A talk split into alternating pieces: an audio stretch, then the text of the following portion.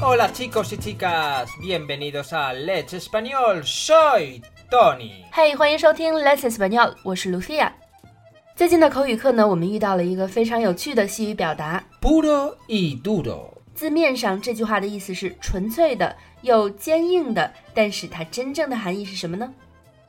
Bueno, podemos decir que es sin paliativos, absoluto. 它的意思是毋庸置疑的、绝对的。那我们来举个例子， Esta es la verdad pura y dura. 这就是毋庸置疑的事实了。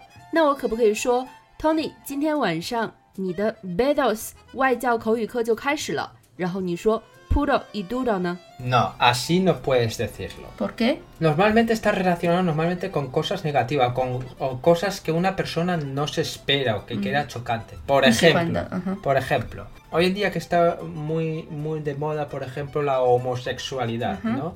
Y va y le dice, ¿qué te pasa? ¿Por qué estás tan raro? Digo, te voy a decir la verdad. Me gustan los hombres, esta es la verdad, puro y duro. O me gustan las mujeres, puro y duro. Esta You es la accept or you don't accept？ Yo acepto, es lo que hay. 那像刚才的第一个例子，当你说 esta es la verdad pura y dura 的时候，其实背后是有一层含义的，就是说你接受也好，你不接受也好， 这就是事实，这就是残酷的事实。You like or you don't like？Normalmente, normalmente cuando dices eso es cuando la otra persona no lo va a aceptar. Que no quiere decir que la persona que lo diga esté contenta o no contenta, es lo que hay.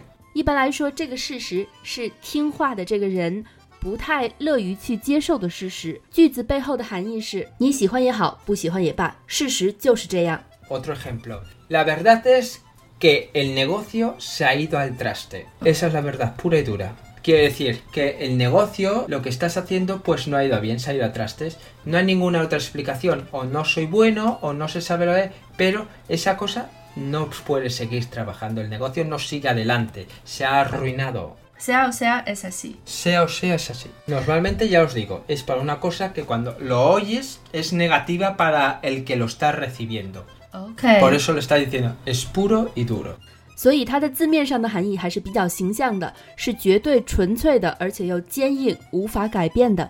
La verdad no te gusta, pero es lo que hay. 嗯，这样我们就可以理解它的意思了。 Bueno chicos, esto es todo por hoy. Recordar, ser bueno y lo más importante, ser felices. ¡Adiós! Chao。